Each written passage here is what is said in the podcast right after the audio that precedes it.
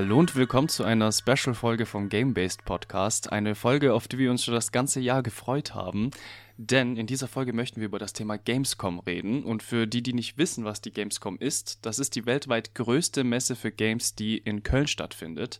Die war jetzt letzte Woche vom 23. bis 27. August. Und ich und deren hatten das Privileg, dahin gehen zu dürfen und uns mit Leuten zu unterhalten, uns Stände anzugucken.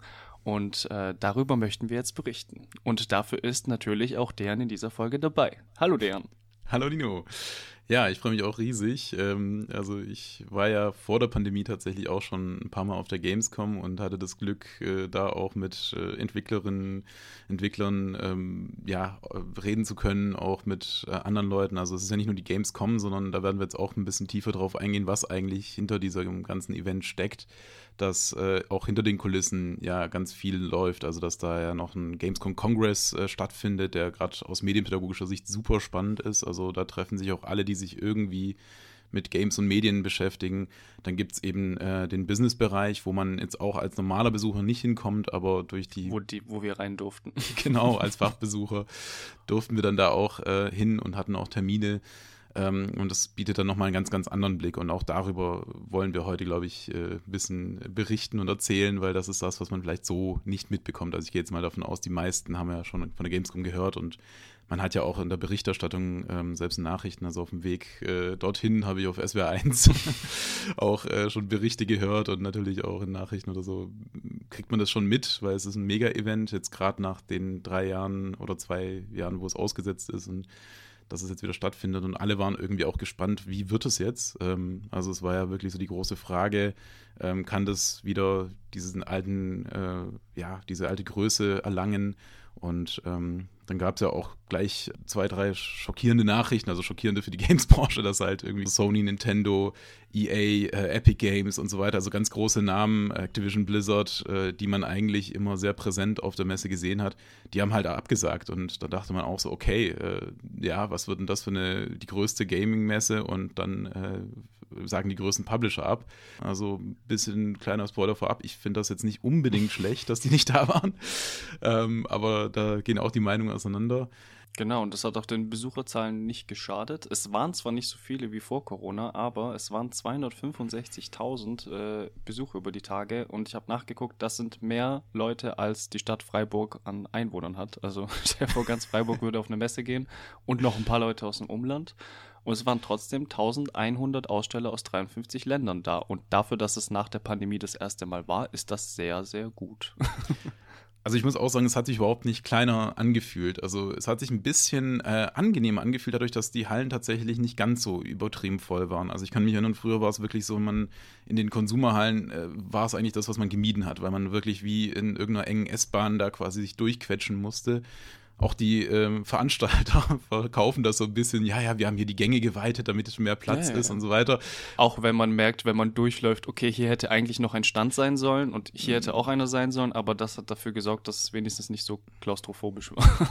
genau, also es, es war tatsächlich, ich fand es sehr angenehm. Also selbst in Consumer Area konnte man sich gut bewegen und das war so der nette Nebeneffekt. Äh, also auch wenn sie es quasi so verkauft haben, weiß ich nicht, ob das so gewollt war. Aber Nino, wie ging es dir denn? Also ich meine, du warst jetzt das erste Mal äh, auf der der Messe und äh, was waren so deine Eindrücke? Ja, es war ja leider so, dass ich beim ersten Tag dann nicht dabei war, weil ich ein bisschen mit Long Covid zu kämpfen hatte. Aber dafür war ich ja dann die anderen zwei Tage ähm, am Start. Und ich muss sagen, ich bin sehr, sehr froh, dass ich mich dann doch noch dazu gebracht habe, rüberzugehen, weil es war halt echt sehr, sehr cool. Also vor allem ähm, klar, wenn man dieses, äh, dieses Business-Ticket hat, kann man sich auch nochmal ausruhen in den Hallen, wo nicht so viele Leute sind und sich das auch nochmal aus, ja, ein bisschen mehr hinter den Kulissen angucken. Aber es ist halt schon cool, das, was man dann immer im Internet und so gesehen hat, diese ähm, ganzen Leute, die Cosplay tragen, ähm, die, die verschiedensten, Ko also so Spiele, wo ich ewig nicht gespielt habe und dann mir eingefallen ist, ah ja, das soll das und das sein. Und vor allem die Indie-Game Arena, das, was da vorgestellt wurde, einfach mal ein bisschen rumlaufen, alles Mögliche auszuprobieren, was man davor noch nie gespielt hat, das war halt schon sehr, sehr cool. Und ähm, ich würde die Erfahrung auf jeden Fall auch nicht missen wollen. Ja, also ich dachte auch, an dem Tag, wo wir fahren wollten, äh, war das ja auch erstmal so alles super geplant, alle Termine ausgemacht ja. und so weiter, waren so ready und nachts schreibst du mir so, boah, mir geht's nicht gut. Also man muss dazu sagen, wir uns beide, äh, wir haben gerade äh, Corona hinter uns gebracht und waren tatsächlich eigentlich guter Dinge, dass wir gesagt haben, so hey, cool, dann können wir immerhin hingehen und ja, dass wir uns jetzt direkt nochmal und äh, dadurch war das ein bisschen lockerer, aber natürlich, du hattest tatsächlich mit äh, diesen Nachwehen zu kämpfen, die echt nicht ohne sind. Also es ist wirklich kein Spaß leider. Ja. Ähm, und natürlich, ich habe es natürlich auch nicht übel genommen, aber es war dann trotzdem so, okay, jetzt muss ich halt allein, bin dann nach Köln gedüst und war dann heilfroh, als du dann gesagt dann hast, alle hey, Termine erstmal wahrnehmen. Genau, am ersten Tag so ein bisschen einspringen, war dann ein bisschen äh, stressig, aber ich habe tatsächlich alles geschafft, was wir uns so vorgenommen haben und am Abend kamst du dazu und dann wurde es ja erst recht äh, super und an den nächsten Tagen konnten wir es dann so wie geplant aufteilen. Und äh, aber so zum sonstigen Eindruck, also was mich immer wieder erstaunt, äh, ist, es sind ja zum einen trotzdem ungeheure Mengen an Leuten, die da zusammenkommen. Und äh, man sagt ja immer auch die Gamer-Community, was immer das auch sein mag, äh, im Netz und sowas, ja, da ist immer so viel äh, Hass und sonst was. Und dann auf der Gamescom ist, es gibt nichts Friedlicheres. Ja. Also man hat solche Menschenmassen, also ganz ehrlich, am Fahrkartenautomat der Deutschen Bahn ist mehr äh, Gedränge und äh, ja, rumge, ja, Zicke, sonst was. Mm. Ähm, und dort hast du einfach unglaublich, also vor Ort sind die Leute so dermaßen friedlich und freundlich. Jeder hält sich so. an die Schlange, die da ist, auch wenn du drei Stunden warten musst. Niemand drängelt. Alle sind freundlich zueinander. Alle sind einfach froh, dass sie da sind, dass es wieder stattfindet.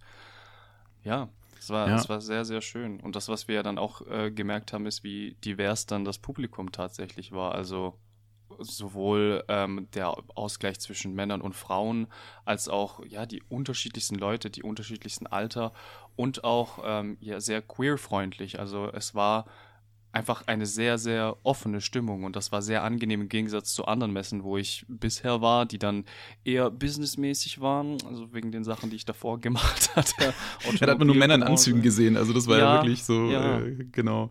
Und, und bei den Terminen, die wir dann hatten, war halt das Tolle, ich habe mit Leuten geredet über ihr Baby sozusagen. Also das war das, was sie mit Leidenschaft machen. Und das war jetzt nicht so, hey, ich möchte das verkaufen. Kauf das mal, das ist voll schön, sondern es war so, hey, guck mal, ich habe das gemacht, ich habe richtig mein Herzblut reingesteckt. Ähm, ich möchte dir das präsentieren, weil ich wirklich überzeugt davon bin. Und das hat dafür gesorgt, dass die Interviews und ja, einfach die Gespräche sehr, sehr angenehm waren auf der Messe. Mhm. Also das merkt man halt auch, ähm, und da kommen wir, glaube ich, nachher auch noch mal ein bisschen tiefer darauf zu sprechen, dass es nicht nur um Produkte geht, sondern es geht ja wirklich um ähm, ja auch Kultur und Kunstwerke, die da geschaffen werden und auch die Leute, die dahinter stehen.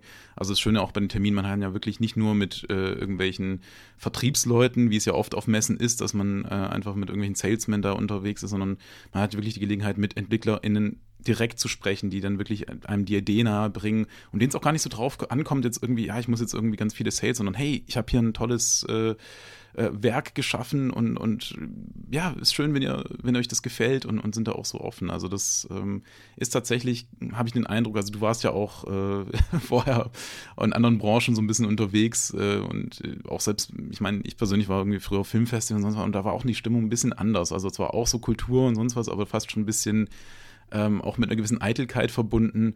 Und ähm, den Eindruck habe ich jetzt im Games-Bereich eher weniger. Also, dass es tatsächlich, wenn man direkt mit den Leuten redet. Und ich glaube, da muss man auch ein bisschen unterscheiden zwischen irgendwie ähm, auch der Kultur dann im Netz. Wobei auch da, wenn man sich also auch die Foren und sonst was anschaut, also die Community kann auch sehr freundlich sein, aber im Netz kann es auch sehr schnell ausarten und auch so ein bisschen in negative Richtungen gehen. Ja, ein bisschen sie beißen nicht in echt, sondern manchmal nur online. Genau, genau. Also wenn du die Leute dann real triffst, dann sind die super lieb.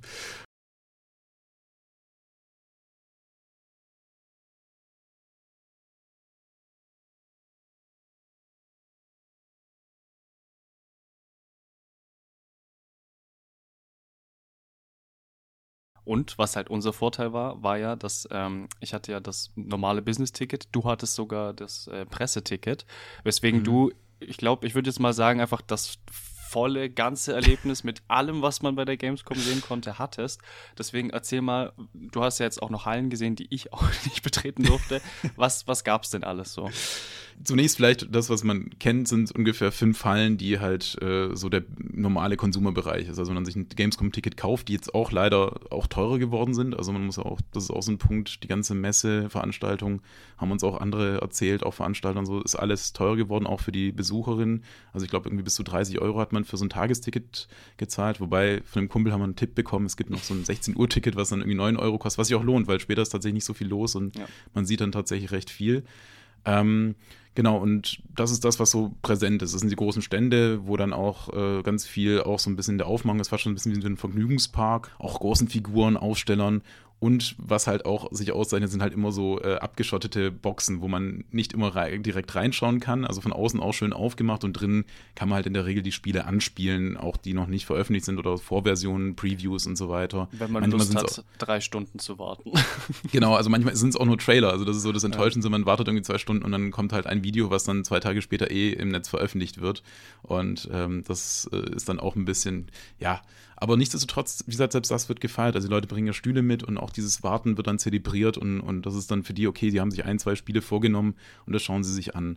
Aber das ist jetzt genau der besondere Punkt dieses Jahr, dadurch, dass diese ja, Jahres, also diese Spiele, die jedes Jahr kommen, Call of Duty, FIFA etc., die waren ja gar nicht vertreten. Auch Fortnite hatte das letzte Mal, als ich war, eine halbe Halle äh, und, und war einfach so präsent, dass viele, glaube ich, den ganzen Tag einfach nur dort verbracht haben und dadurch aber sehr viel verpasst haben. Und jetzt gab es doch sehr viel kleine, also mehr kleinere Stände, was ich persönlich gut finde, weil die dadurch sichtbarer waren und auch, glaube ich, Leute, die, äh, die eigentlich nicht auf dem Schirm hatten, einfach vorbeigelaufen sind und gesagt haben, jetzt äh, stelle ich mich an. Und ich habe, glaube ich, auch zwar auch Schilder gesehen, irgendwie so zwei Stunden Wartezeit, aber sowas wie vier, fünf Stunden, was ich auch gesehen habe vor drei Jahren, gab es so in dem Fall, Form, ja, also habe ich zumindest nicht gesehen, will ich jetzt nicht äh, beschwören, aber also man hatte die Möglichkeit, in kleineren Ständen mehr zu sehen. Und wie gesagt, auch der Bereich ist beeindruckend, keine Frage, ist cool. Und darüber hinaus ähm, waren wir, wie gesagt, auch viel im Business-Bereich unterwegs. Ähm, das heißt, die ganzen Entwicklerinnen haben dann äh, für Presse- und Business-Termine eben ähm, auch so kleine Bo äh, also Booths, nennt sich das immer, so quasi wie so eine Box. Und die ist also bei vielen auch von außen gar nicht einsehbar. Also manchmal ist es auch recht unspekulär, ist einfach nur so ein Kasten und nur wenn du einen Termin hast, gibt es halt eine Rezeption, da gehst du hin, sagst, hey, ich habe um 14 Uhr Termin mit XY und setz mich rein. Ähm, drin kann man sich dann mit denen unterhalten. Oft sind es dann so ganz kleine Räume und dann kommt man wirklich mit den Leuten ins direkte Gespräch. Und ähm, da erfährt man halt natürlich besonders viel über das Spiel, also für die natürlich äh, auch gerade für die Presse. Ähm, also wir schreiben ja auch ein bisschen für gamesimUnterricht.de äh, und auch für unseren Podcast und sowas. Dadurch äh, konnten wir jetzt auch diese Presserettierung bekommen. Genau, also sowas lohnt sich, wenn ihr selber äh, da einen tieferen Blick reinwerfen wollt. Wobei um die Termine ist der Businessbereich eigentlich auch nicht so interessant, weil man kommt in viele Bereiche einfach nicht rein. Ja. Ähm, was aber sehr cool ist, äh, es gibt dort äh, die Länderstände, und damit zum einen auch die Bundesländer, also auch Baden-Württemberg mit The Land war vertreten. Ähm, also auch unsere Kollegin Laura äh, vom Games im Unterricht und äh, Helen, die waren ja auch da, haben wir dort getroffen, haben da äh, das schön vertreten. Es gab äh, ja einen spanischen Stand, einen Schweizer Stand, es gab äh, norwegischen, äh, also es gab so ziemlich jedes Land, das Spiele produziert, ja. Ich glaube, Großbritannien hatte den größten, den größten Stand. Das war ein riesiges Areal, ja. Genau, die Yuki Booth, ja. es gibt schon viel zu sehen und es macht einfach Spaß, da auch rum und äh, zu laufen und man trifft da halt direkt die Entwicklung und kann, kann auch da die Spieler auch ein bisschen ausprobieren, ohne jetzt diesen, dieses Gedränge und diese, ja, ähm, Wartezeiten jetzt auch von, von den normalen Hallen. Was auch erstaunlich dieses Jahr war, es waren sehr viele Nicht-Gaming-Firmen äh, mit dabei. Also mit einer der größten Stände war ein TikTok-Stand, ähm, auch in dem Konsumerbereich. Ähm, es gab sogar Autohersteller, die da irgendwie mit drin waren. Was ein ähm, bisschen random war, dass die ja. da waren. Genau, ähm, Bundeswehr, gut, die war schon immer irgendwie vertreten und diesmal war ich eher überrascht, dass es ein bisschen kleiner war. Also ich hatte da auch schon irgendwie gepanzerte Fahrzeuge in Hallen stehen sehen. Ähm, hätte ich jetzt eigentlich gedacht, dass dieses Jahr, dass sie da auch noch mehr auffahren. Was sehr cool war, ein ESA-Stand. Also ähm, das war auch, ähm, erzähle ich vielleicht nachher noch beim Gamescom Congress waren die vertreten und hatten tatsächlich auch einen kleinen Stand. Also ähm, und auch die Hochschulen, die im Gaming-Bereich, also es gibt äh, auch ähm, im öffentlich zugänglichen Bereich äh, die Halle 10, die ist sehr, sehr cool. Also da ist zum einen die Indie Booth Arena, wirklich so Meter neben Meter, so, so, so wirklich winzig Stände, aber stehen halt wirklich die Entwicklerinnen daneben und man kann äh, ganz viele verschiedene Spiele ausprobieren. Ähm, nicht nur Geheimtipps, sondern auch so größere Indie-Games, die man schon tatsächlich kennt, sind inzwischen auch in der Indie-Booth-Arena angesiedelt. Und das ist seit öffentlich zugänglich. Also kann man auch mit einem ganz normalen Ticket rein und kann da eigentlich einen ganzen Tag verbringen. Es ist mittlerweile das gesamte Paket, was alles mit Gaming zu tun hat. Also es ist genau. nicht nur, ich teste Spiele, sondern es ist alles sowohl Pädagogik als auch, was kann ich dann später in diesem Bereich arbeiten. Ähm, also man kann wirklich alles, was mit Gaming zu tun hat, sich da informieren. Was mhm. echt sehr cool war, vor allem auch für Jüngere, wenn sie sich mal angucken möchten, was es da alles für Möglichkeiten gibt.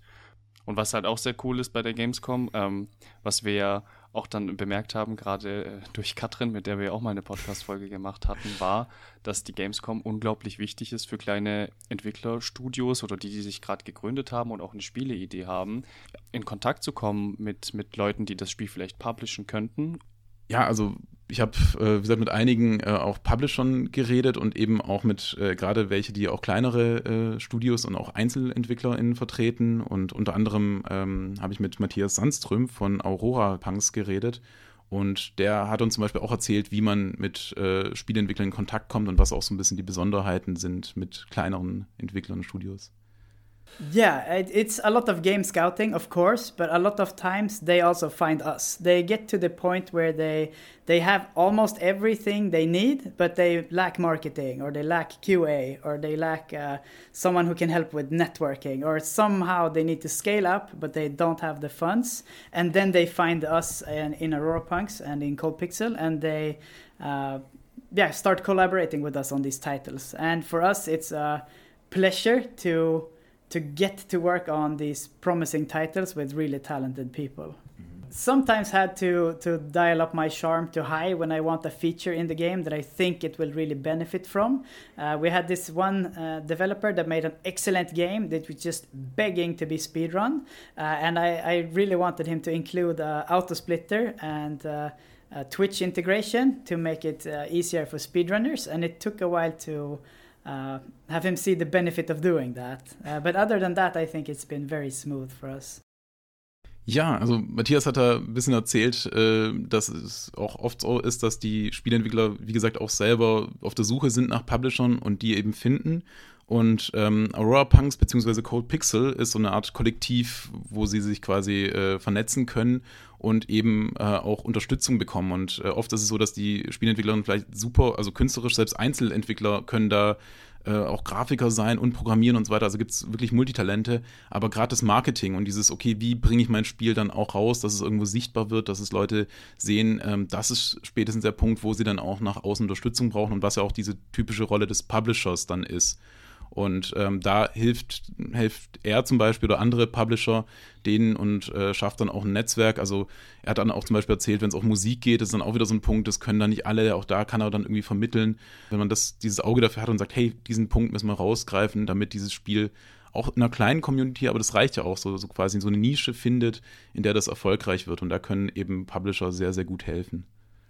Vor allem, wenn man selber vielleicht auch nur ein Ein-Mann-Studio ist und dann eben noch nicht so viel Erfahrung hat. Da lohnt es sich dann auf jeden Fall, ähm, sich das Business-Ticket zu holen und einfach auch mal Ideen zu sammeln auf der Gamescom, weil da wirklich sehr viel geballtes Wissen vorhanden ist, vor allem eben im Business-Area. Genau, also was auch schön ist, einfach auch in der Gaming-Branche, wie viel Austausch da stattfindet. Also ist ja gefragt, so von wegen so die Bereiche, es gibt den Konsumerbereich, den Business-Bereich und es gibt halt, äh, der Donnerstag ist traditionell immer der Congress noch, also der Gamescom Congress, ähm, was äh, ja genau zum einen auch den Bildungsbereich mit einbezieht. Also so für Medienpädagoginnen ist es super spannend. Ähm, da gibt es auch einige Panels, aber auch Bezüge beispielsweise äh, zur Forschung, zur Wissenschaft, zur äh, Politik. Ähm, also Politik muss man auch sagen, also Aushängeschild ist beim Kongress immer, dass es den sogenannten D-Battle Royale gibt. Ähm, also es äh, hat, glaube ich, 2017 irgendwie angefangen und ich weiß nicht, wie sie es geschafft haben, aber haben sie wirklich die Generalsekretäre der Parteien zusammenbekommen, die dann in der Diskussion ähm, sich austauschen über Games und Digitalisierung, also bis hin auch zu Digitalisierung in Schulen und sowas ist auch immer so ein Thema, was da mit äh, behandelt wird, aber auch äh, den wirtschaftlichen Aspekt, also die Games-Branche in Deutschland, wie die gefördert werden kann, was da alles geplant ist. Ein spannender Aspekt zum Beispiel, der mir hängen ist, ist diese Diskussion zwischen ähm, wie weit Games auch wirklich eine Kulturförderung bedarfen. Also es gibt ja quasi eine Gamesförderung auch vom Bund, äh, da sind ja knapp 50 Millionen, die dann äh, auch dafür ausgegeben werden. Und äh, das wurde auch in der letzten Legislaturperiode, dann gibt es natürlich diese typischen Spielereien, so die einen sagen, ja, da mach, habt ihr zu wenig gemacht, jetzt machen wir mehr und dann sagen die, ja, aber das haben wir doch schon letztes Mal gemacht.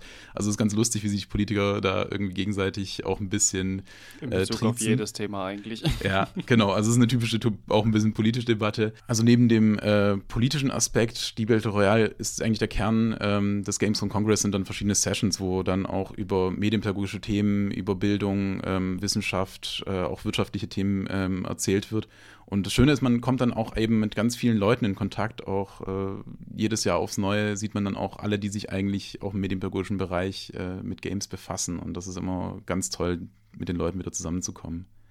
Ja, und ein Interview, was du ja auch dann geführt hast, war mit Aikenik Tappe. Der ist Professor für Digitalisierung und Medienpädagogik in der sozialen Arbeit ähm, an der Fachhochschule Münster und seit 2019 Mitglied des Vorstands der GMK.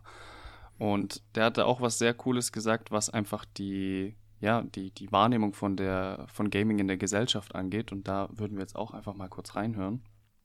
Ich glaube, die Akzeptanz bei pädagogischen Fachkräften, ob es Lehrkräfte sind oder äh, äh, in der, in der äh, sozialen Arbeit, äh, die steigt gegenüber Games und Gaming. Ja. Liegt natürlich an, damit zusammen, zum einen, weil die Generation mehr auch mit Gaming aufgewachsen ist, die jetzt Fachkräfte sind, zum anderen, weil das Thema breiter diskutiert wird. So, ähm, also die, die Hemmschwelle zu sagen, wir setzen jetzt Games in Bildungsaspekten ein, die, die sinkt deutlich was die Herausforderung ist, ist natürlich methodisch didaktisch, das zu machen, ne? damit es eben mehr wird als rein äh, Belohnungsbestrafungsschema und das verpacken wir mit Punktesystem und dann haben wir den typischen Vokabeltrainer der 90er Jahre, so, ne? wie er so funktioniert hat. So, und das ist halt so auch, wenn man jetzt sagt, man auf Tablets in der Schule oder im Unterricht oder in der Jugendhilfe, kommt es meistens darauf zurück, dass wir halt so dieses Trial-and-Error-System haben, wo wir wissen, das kann, das kann nur ganz kurzfristig funktionieren, aber so vertiefende Lernprozesse finden ja eher statt, wenn ich intrinsische Motivation schaffe, mich mit Gegenständen auseinanderzusetzen, anstatt nur, nur Belohnung abzuholen. Und das kann also im Game Design schwierig natürlich und da muss es mehr hingehen, zu gucken, wie kann man über die Games auch für die äh, Bildung und auch didaktisch halt einsetzen. Genau, das klingt so ein bisschen wie das Echo von vergangenen Podcast-Folgen von uns. Können wir alles unterschreiben, was er gesagt hat, oder? Ganz genau. Also es ist ja schön zu sehen, dass dann auch in anderen medienpädagogischen Bereichen genau auch dieselben ähm, ja, Strategien und, und auch ähm, Kurs, derselbe Kurs quasi eingeschlagen wird. Und eben auch in anderen Bundesländern. Genau, ja. und die GMK ist ja auch äh, auf dem Games Congress immer vertreten, hat ein ausführliches Panel, wo einfach Methoden, medienpädagogische Methoden aus dem Bereich auch nochmal vorgestellt werden. Auch da der Austausch ist immer super gut. Genau, und während du beim Congress warst und dir die ganzen spannenden Vorträge angehört hast, habe ich in der Zeit noch mehr fleißig Termine wahrgenommen mit SpieleentwicklerInnen, habe aber auch im, in der Indie-Booth-Arena ganz viele Sachen ausprobiert. Und das ist ja was, worüber wir dann auch geredet haben, ist dir auch aufgefallen, dass es so eine Art Trend gibt, der uns jetzt vielleicht auch einfach nur aufgefallen ist, weil das Spiele sind, die uns äh, interessiert haben, dass es viele Sachen gab, wo, wo, Tiere die Protagonisten sind und man aus deren Perspektive die Sachen spielt. Es gab ja jetzt ähm, diesen kleinen Hype um das Spiel Stray, wo man eine Katze spielt, die sich in der Umwelt ein bisschen hin und her bewegen muss. Und ein anderes sehr präsentes Spiel, was auch wunderschön gemacht war, war Endling. Sehr faszinierendes Spiel. Also ich habe es jetzt äh, schon in den Bildern so gesehen, dass es wunderschön ist, aber dass man wirklich die Perspektive einer Fuchsmutter einnimmt, die dann, ähm, also Geschichte ist einfach die, dass äh, ein Junges quasi äh, verschwunden ist und man versucht das zu finden und hat dann aber noch die zwei anderen Jungen, die man dann auch irgendwie versorgen muss, die man füttern muss, auf die man aufpassen muss. Und ähm, es ist sehr spannend, weil man tatsächlich auch so in dem, wie sich der Fuchs nicht nur bewegt, sondern auch in dem, was man macht, äh, ist man komplett in dieser Tierperspektive. Und weil man halt nicht mitfühlt mit einem Menschen, sondern diesmal mit einem Tier, das halt für die Zerstörung dieser Umwelt halt wirklich überhaupt nichts kann. Und ich habe das ja dann auch in der Indie Booth Arena ausprobiert gehabt und es war einfach sehr, sehr traurig. Also es hat mir kurz die Stimmung kaputt gemacht, aber es, ja, es fängt halt damit an, dass ähm, ja, der Fuchsmutter das Kind geklaut wird und sie sucht das und schnüffelt und überall sind Menschen, vor denen man Angst hat. Aber dieses Thema, dass die Umwelt zerstört wird, ist auch was, was in vielen Spielen aufgegriffen wird. Wahrscheinlich auch, weil es jetzt einfach in den letzten, ich sage jetzt mal zwei, drei Jahren nochmal gesellschaftlich auch viel relevanter geworden ist als davor. Mhm.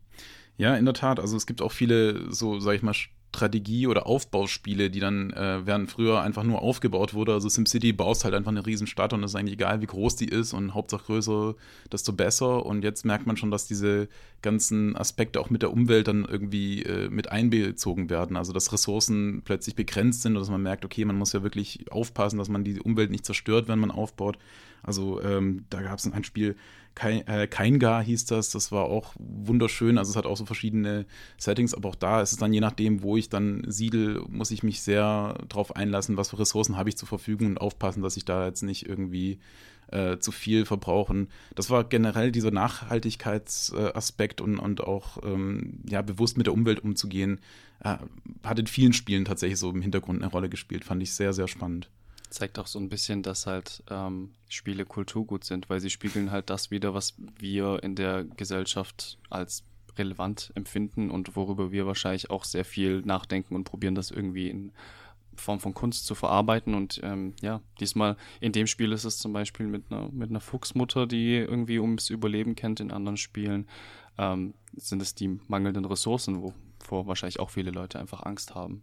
Mhm. Man merkt vor allem auch, dass, wenn man mit den Entwicklerinnen redet, dass die sich natürlich auch sehr, sehr viele, also man, ist ja sowieso so, die machen sich sehr viele Gedanken, aber dass es wirklich ein Herzensding von denen ist, dass sie diese Themen damit einfließen lassen und dass es ähm, deswegen auch äh, so präsent äh, in dem Setting und in den Spielen geworden ist. Ein anderer Trend, der uns auch aufgefallen ist, ist, dass sehr viel wieder in Richtung Retro geht. Also die Retro-Arena, beziehungsweise der Teil der Arena, der mit Retro-Spielen äh, voll war, der war, ich glaube, der war sogar noch fast mehr besucht als die Indie Booth Arena, weil die Leute so nostalgisch ähm, Lust hatten, die alten Spiele wieder zu spielen. Und das erste, was ich gedacht hatte, als ich reingelaufen war, war, wow, ich bin in den 90ern gelandet. Woher haben sie diese ganzen alten Fernseher und Computer? Aber auch die Termine. Das sind so Flippern. Also ja. wir hatten ja Flipperautomaten und ja. die ganzen, also Dance Machine und alles. Absolut, also es ist so absolut dieses alte äh, Gefühl. Also ich meine, ich bin ja in den 90ern groß geworden, aber alles, was so 80er, 90er ist jetzt plötzlich wieder voll in.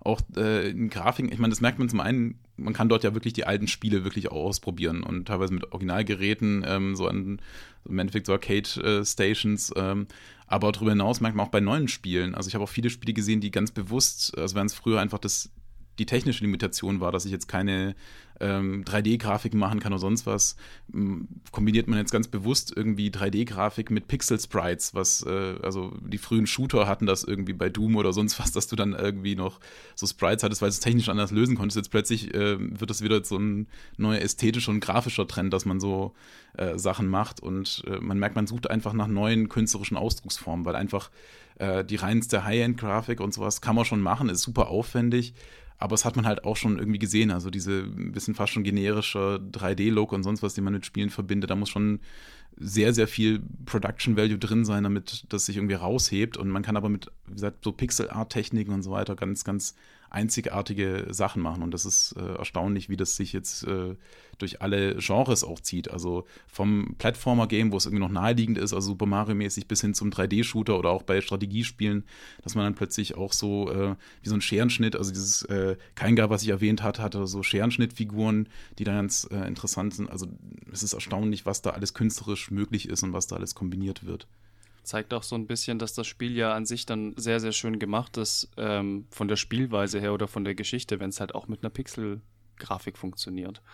Aber was, was wir uns ja dann auch überlegt hatten, war, dass man das ja auch in anderen, ähm, ich sage jetzt mal, Kulturbranchen sieht, zum Beispiel in Musik, diese Nostalgie zu den 80ern oder teilweise auch sehr viele Leute, die wieder anfangen, äh, Vinylplatten zu hören oder alte Filme zu gucken. Vielleicht sind wir auch alle einfach ein bisschen nostalgisch in eine Zeit ohne Pandemie und Krieg. Ähm, waren auch ein paar Gedanken, die uns dann aufgekommen sind. Diese, ja, weil es war ja schön, diese, diese alten Sachen zu sehen. Das sind Sachen, mit denen ich jetzt zum Beispiel teilweise nicht aufgewachsen bin. Und trotzdem habe ich eine Art Nostalgie gespürt, als ich da reingelaufen bin. Ja, und für die, die wirklich in der Zeit aufgewachsen sind, war das halt eine unbeschwerte Zeit. Und es ist halt diese Verbindung auch mit der Kindheit und Jugend, die jetzt wieder äh, halt dann quasi, wie man da wiederfindet. Ähm, aber neben, sage ich mal, der Flucht und Esprafismus irgendwie in bessere Zeiten ähm, ist auch spannend. Also wir hatten es ja eh schon erwähnt, dass, dass auch äh, gesellschaftlich sehr relevante Themen angesprochen werden und selbst Spiele, die auf den ersten Blick äh, irgendwie ja sehr kurz, also sehr spaßig erscheinen. Also du hast zum Beispiel die Z äh, Zombie Cure Lab äh, angeschaut und selbst da war ein Gedanke dahinter. Magst du das vielleicht ein bisschen erläutern? Ja, also mit Zombie Cure Lab, das, äh, ich war komplett ähm, begeistert auch von der Rebecca Wingert, mit der ich geredet habe. Rebecca, falls du hörst, das Interview war sehr, sehr toll und angenehm. Ähm, das ist ein Spiel, wo es darum geht, dass man Zombies heilt. Also man tötet sie nicht, was ja schon mal das Spielprinzip von Zombie-Spielen komplett umwirft.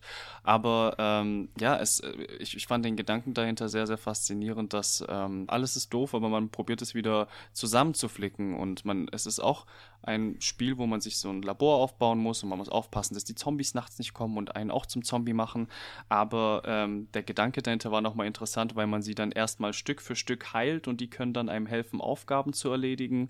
Und ähm, dann muss man aber aufpassen, weil wenn sie zu wütend werden, dann beißen sie mich trotzdem und ich werde auch wieder zum Zombie.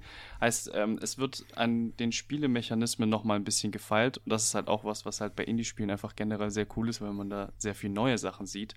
Aber gerade bei ähm, Zombie Cure Lab fand ich es dann auch interessant, was sie mir erzählt hat zu der sozialen Verantwortung, in der sie sich sehen und in der sich auch sehr viele SpieleentwicklerInnen, mit denen wir geredet haben, ähm, sehen, weil sie wollten auch einen sozialen Beitrag leisten mit dem Spiel, das sie gemacht haben.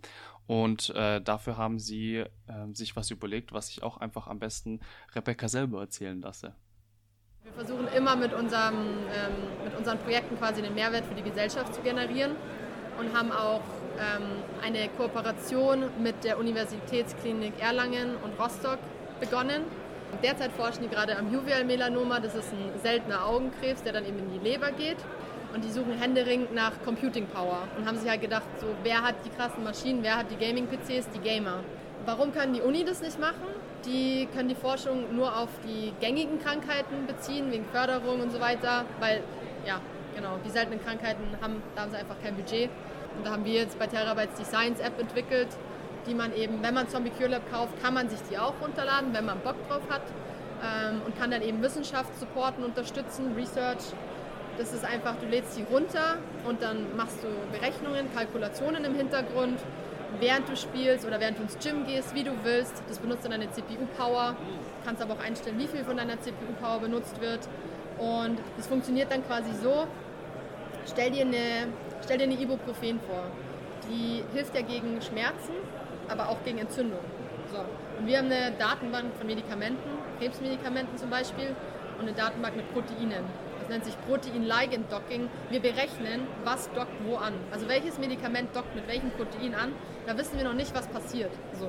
Wir wollen einfach nur quasi rausfinden, ob ein Medikament mit einem Protein andockt und die Uni findet dann raus, ähm, ob es vielleicht ein Drug Repurposing möglich ist. Das heißt, ob ein Medikament auch noch einen anderen Wirk eine andere Wirkung, einen anderen Nutzen hat. Ne? Ähm, wir berechnen dann diese Dockings, wo passiert was. Wir wissen noch nicht, was passiert. Und die Uni checkt es dann im Reagenzglas ähm, nach und prüft es sozusagen. Und die schauen dann, hey, wo könnte man ein Drug Repurposing machen? Weil wenn du ein Medikament auf den Markt bringen möchtest, dauert es 10 bis 15 Jahre ähm, bis es zugelassen ist. Wenn wir jetzt aber feststellen, hey, das Medikament reagiert mit einem anderen Protein, da passiert was, dann können wir das, also Professor Dr. Julio Vera González sagt immer gerne, we can speed things up. So, wir helfen, dieses Drug Repurposing zu, ähm, zu verschnellern und wir helfen dann bei der Forschung gegen ähm, Rare Cancer. Ja, faszinierend, ne? dass man mit äh, einem Videospiel dann sowas unterstützen kann. Vor allem zeigt es auch, wie sehr sie sich Gedanken darüber gemacht haben. Also es ist vielleicht etwas, was man sich jetzt auch ein bisschen besser vorstellen kann nach Corona, diese ganze Geschichte, dass der Impfstoff dann viel schneller da war, als es, als es sonst war, weil halt die Gelder geflossen sind. Und sie hat dann auch zu mir gesagt, ja, oft haben halt die Universitätskliniken einfach das Problem, dass Budget nur für diese eine Sache da ist. Und ja, ich finde das einfach wunderschön, wenn man jetzt sagen kann, okay, wir nehmen jetzt die geilen Gaming-PCs, verbinden das mit diesem ähm, Zweck, der einfach übel wichtig ist und können dann so zusammenarbeiten, to speed things up, so wie sie es, so wie der Professor das gesagt hatte. Und ähm, ja, es ist einfach eine sehr schöne Vorstellung, dass man vielleicht, wenn man seinen PC zur Verfügung stellt, dann helfen kann, eine sehr seltene Krebsart zu heilen.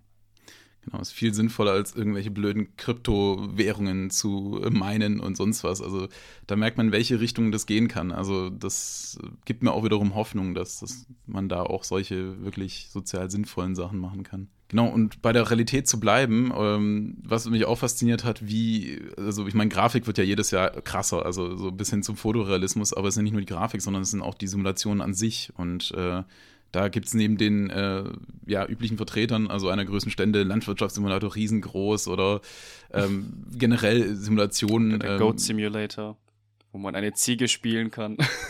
genau, Multiplayer ist ganz neu. Nein, also das sind so ganz besondere Sachen. Aber um bei den äh, seriösen Sachen mal zu bleiben, äh, also nichts gegen den Goat Simulator, der macht auch Spaß, aber äh, genau, du hattest auch, genau, aber du hast ja, ja auch äh, Train Sim World 3 angeschaut. Ja, das war, ähm, ich glaube, der, der größte Überraschungseffekt für mich für die ganze Gamescom, weil ich bin eigentlich jetzt nicht so der Mensch, der gern Simulation spielt, außer den Go Goat Simulator, den wir gerade erwähnt haben, den habe ich einmal gespielt, fand es ganz lustig, habe es dann auch wieder weggelegt.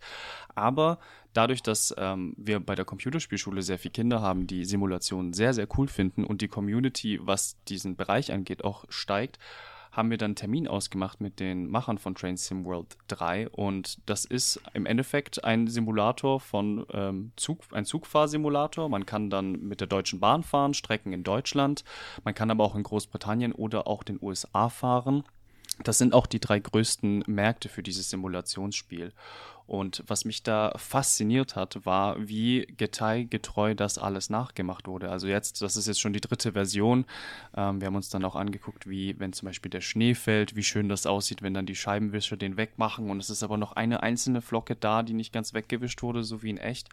Und ähm, ich war einfach fasziniert davon, wie detailgetreu man das mittlerweile nachbauen kann und auch das benutzen kann, um eben ähm, zu lernen, wie man Zug fahren kann. Und da habe ich ihn jetzt auch spezifisch mal gefragt, wie ist denn das, ähm, wie gut kann ich denn damit lernen, dann vielleicht auch für eine Ausbildung später oder innerhalb der Ausbildung ähm, Schaffner dann zu werden? Na, ist, man muss sich das so vorstellen, dass bei uns vor allem, ähm, es fühlt sich alles echter an, weil wir sehr viel Arbeit darin verstecken, ähm, wie sich der Zug auch bewegt. Also man muss sich vorstellen, der Sitz ist ja nicht starr in der Lok, der bewegt sich hin und her. Sowas wird halt in Ausbildungssimulatoren gerne mal ignoriert oder auch zum Beispiel für die ist es dann nur wichtig, dass die Signale stimmen und dass die Lokführer die Signale ordentlich bedienen können. Wir simulieren aber den, den Rutsch, den Wind, ob es nass ist. Ähm, sowas gibt es bei denen teilweise gar nicht. Und da sind wir denen dann doch voraus. Ja. Wir haben viele Lokführer quasi, die mit uns zusammenarbeiten, weil sonst würden wir den Detailgrad gar nicht hinbekommen. Und die sagen auch immer wieder, dass teilweise unser Simulator besser ist als die Ausbildungssimulatoren bei denen. Ähm, da gibt es Begrenzungen. Und zwar, wir bauen teilweise an sicherheitsrelevanten Stellen, lassen wir was aus, sodass eine Person jetzt nicht einfach zum Zug gehen kann und den einschalten und losfahren. Ähm, das wird von den Unternehmen teilweise einfach als, als Nettigkeit gefordert, ähm, weil die wollen jetzt nicht, dass jemand auf den nächsten Bahnhof rennt und in den Zug steigt, losfährt, weil es erstaunlich einfach ist. Ja, wir sind schon an den Punkt angekommen, wo die Simulationen so realistisch sind, dass wir Sachen weglassen müssen, damit Leute sich nicht einfach in die ICE reinsetzen und dann einfach damit losfahren. Das hat mich einfach komplett geflasht, weil ich mir dann dachte, wow, also die Spieleindustrie hat die Simulation jetzt besser hinbekommen als das Programm, womit die Deutsche Bahn ihre Leute ausbildet. Ja, ja, also wirklich äh, spannend. Ich meine, wir haben ja auch bei uns in der Computerspielschule den Flight Simulator ähm, auch im Einsatz, wo man dann äh, über ganz über die ganze Welt fliegen kann, so blöd klingt. Äh, und äh, auch die Kids fahren da voll drauf ab. Also, oder auch der Euro Truck Simulator, also auch ein Spiel, was ich selber für mich persönlich nie auf dem Schirm hatte. Äh, es gibt für die Kids nichts Cooleres, als einen fetten äh, LKW dann zu fahren und zu steuern. Und ähm, das ist schon faszinierend, also in welche Richtung das sehen kann. Und wie gesagt, so das krasseste für mich war dann auch dieser Vortrag zum ähm, Astronautentraining, dass auch da Simulationen eingesetzt werden, also äh, Virtual Reality äh, dass Sachen, die man halt so nicht trainieren könnte, jetzt mit äh, Gaming-Technologie im weitesten Sinne äh, irgendwie möglich sind. Also und was ich dann auch cool fand, war, dass er dann ähm, gesagt hat, dass Simulationsspiele oft der Einstieg sind für Leute, die normalerweise nicht spielen, ähm, weswegen sie sich jetzt sehr viel Mühe gegeben haben, in äh, dem dritten Teil dieses Spiels jetzt eben ein sehr, sehr ausführliches ähm, Tutorial zu machen, einfach damit das nochmal erleichtert wird für die Leute und die dann später auch vielleicht andere Spiele spielen. Mhm. Genau, ich glaube tatsächlich, dass es da auch diesen Unterschied zwischen dieser Gamer-Kultur geht, die auch so eine eigene Popkultur ist, wo man auch wirklich ganz eigene ähm, ja auch Ikonen hat und, eine ganz eigene Welt. Und es ist auch klar, so als Gamer kenne ich mich in diesem oder Gamerin kenne ich mich wirklich in diesem Bereich aus. Aber eine Simulation hat das Potenzial, auch Leute anzusprechen, die ähm, sich in diesen Welten überhaupt nicht auskennen, aber die sich einfach für das Thema interessieren. Also jemand, der sich für Züge interessiert, der wird äh, ja die Trains im World anschauen. Jemand, der sich für Landwirtschaft, also wird ja auch von vielen äh, Landwirten tatsächlich äh, selber gespielt, also die dann abends einfach so diesen diese Power-Fantasie ist es eigentlich ausleben, dann halt äh, alle möglichen Geräte zur Verfügung zu haben und, und äh, das, was man vielleicht Den in einem Acker eigenen komplett kaputt zu fahren, was man echt nicht machen darf. Genau, oder es halt wirklich, äh, wie gesagt, so perfekt zu machen, weil ich einfach Geräte habe, die ich mir sonst nie leisten könnte und, und auch das mal auszuleben. Also das ist, wie gesagt, nochmal ein ganz spezielles Feld und ich glaube, an Simulationen kann man ja auch so viel Zeit, wie Leute insgesamt im Spielen verbringen, kann man auch mit einer einzelnen Simulation verbringen, wenn man sich für das Thema begeistert. Genau, also man merkt einfach, wie, wie breit äh, Gaming inzwischen ist. Aber vielleicht gerade jetzt zum Abschluss, äh, was waren noch so deine Highlights, über die wir vielleicht jetzt noch nicht gesprochen haben? Was war jetzt so das, was äh, dich jetzt nochmal fasziniert hat? Also neben dem Train Simulator, gab es da irgendwas, was, wo du sagst, das hat mich völlig überrascht? Also ich fand es sehr, sehr schön, diese offene Atmosphäre und ich deswegen, ich finde, da, wo man es am meisten gemerkt hat, war im Cosplay äh, Village, wo halt ganz viele Leute in verschiedenen Cosplay-Kostümen da waren. Es wurde performt, es wurde zu K-Pop getanzt, es wurde, es wurde gezeigt, wie man sich eigene Cosplay-Kostüme machen kann. Es wurde gezeigt, ähm, welche Variationen es da gibt. Man konnte mit Leuten, die das professionell machen, die man aus dem Internet vielleicht kennt, Fotos machen. Und ich finde, da ist dieser ganze Spirit nochmal extrem hochgekommen, auch weil halt sehr viele verschiedene Aspekte vereint wurden und auch einfach, weil das so ein Ort war, wo die Leute nicht ausgelacht wurden dafür. Wenn jetzt jemand mit einem Cosplay äh, in Stuttgart über die Königstraße läuft, dann werden die Leute sich erstmal umdrehen und denken, was ist das für ein komischer. Aber ja, ich finde, ich finde das Cosplay, das Cosplay Village hat das sehr gut repräsentiert und das war so eins meiner Highlights, würde ich sagen. Wie ist es bei dir? Also ich finde es auch generell faszinierend, diese Anknüpfungspunkte. Es gab ja dann, äh, ich selber bin jetzt kein riesen Metal-Fan, aber nichtsdestotrotz war ich begeistert von dem Metal-Konzert, was stattgefunden hat. Zwar auch, im Endeffekt war das eine Promo-Aktion für ein Spiel, was da präsentiert wurde, aber es war halt ein, einfach ein fettes Metal-Konzert, was da noch mit, mit, anher, äh, mit stattfand. Und auch darüber hinaus, also wir waren ja dann abends auch noch in der Stadt unterwegs. Es gab ja natürlich auch unzählige Branchenpartys etc., aber da musste man nicht mal hin, sondern allein quasi abends dann noch in Köln rauszugehen, äh, waren, hat sich die ganze Community hat sich dann noch getroffen, also keine Ahnung, auf dem Fischmarkt, äh, am, am Rheinufer und sonst was, hast du dann abends noch die ganzen Leute getroffen, die sich unterhalten haben. Und ähm, auch diese international, der internationale Charakter, also ähm, ich glaube 75 Prozent der Aussteller waren äh, aus dem Ausland und, und man hat gemerkt, also wir haben auch ständig geswitcht zwischen Deutsch und Englisch äh, in den Terminen. Ähm, also man hat wirklich gemerkt, dass es eine internationale äh, Messe ist und ähm, wie groß das Ganze ist. Also dieses ganze Drumrum neben den ein, einzigen, äh, einzelnen Spielen war schon faszinierend.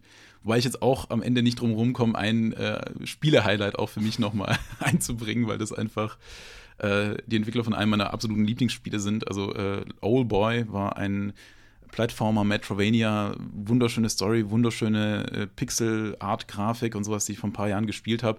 Und ich habe durch Zufall dann gelesen, wow, von den Entwicklern. Und dann denkst du, okay, vielleicht ist das ganz interessant.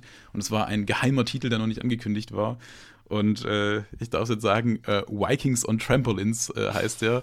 Und äh, es ist einfach ein Spiel, was einfach nur Spaß macht. Also man muss ja auch sagen, neben den ganzen ernsthaften Themen, die ja auch behandelt wurden, es darf auch einfach Spiele geben, die einfach nur Spaß machen. Und der Titel ist Programm. Also man springt mit Wikingern, die wunderschön animiert sind in so Pixelart-Grafik auf Trampolinen, muss sich dann gegenseitig runterstupsen.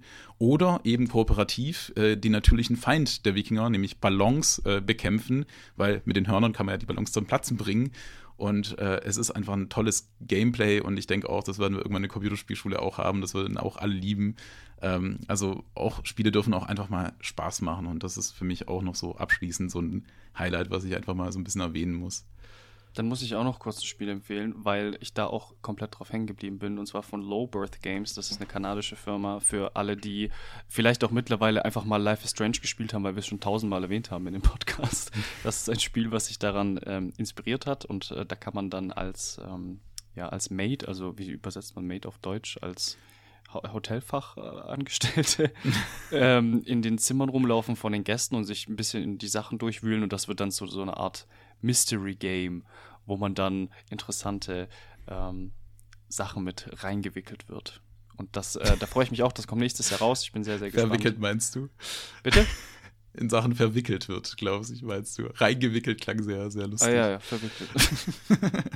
das ist das Problem, wenn man die ganze Zeit probiert, die Sachen, während man redet, dann ins Deutsche zu übersetzen.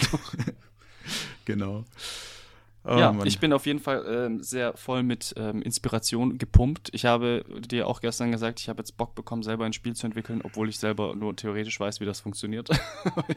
Aber wenn man mit so vielen Leuten redet, die das mit so viel Leidenschaft macht, dann bekommt man einfach Lust, es selber auch auszuprobieren. Hm. Also man kriegt ja natürlich jetzt hier so das präsentiert und auch die Begeisterung und die ganze schwere Arbeit, darauf zielt es ja auch so ein bisschen hin, also ja. dass man das dann auch äh, veröffentlicht und präsentiert. Das darf man natürlich nicht vergessen, wie viel wirklich Arbeit auch hinter diesen ganzen Entwicklungen steckt. Aber äh, klar, das ist natürlich ein Highlight und es ist einfach ein äh, ja, Kultur- und Kunstwerk, was da entsteht. Und deswegen war ich auch, um jetzt nochmal das Fazit zu treffen, mir hat es gar nicht gefehlt, dass jetzt die großen ähm, Publisher da nicht vertreten waren, weil dadurch einfach so viel ähm, mehr Platz war für eben kleinere Spiele. Und ähm, ich hoffe auch tatsächlich, dass dadurch auch viel mehr auch von dem Publikum eben diese kleinen Spiele getroffen, äh, gesehen haben. Man da einfach ein bisschen ähm, auch da diese Vielfalt kennengelernt hat und ähm, die ganzen kleinen Perlen gesehen hat. Also wir haben noch sehr viel mehr Interviews gemacht. Die werden teilweise dann in die nächsten Folgen noch so ein bisschen reingestreut, weil sie dann thematisch sehr gut dazu passen. Ich hoffe, dass wir nächstes Jahr dann auch wieder dabei sein werden und dann nochmal mit ganz vielen coolen Leuten reden dürfen. Und dann, bis dahin. Macht's gut und bis bald. Bis bald. ciao. ciao. ciao.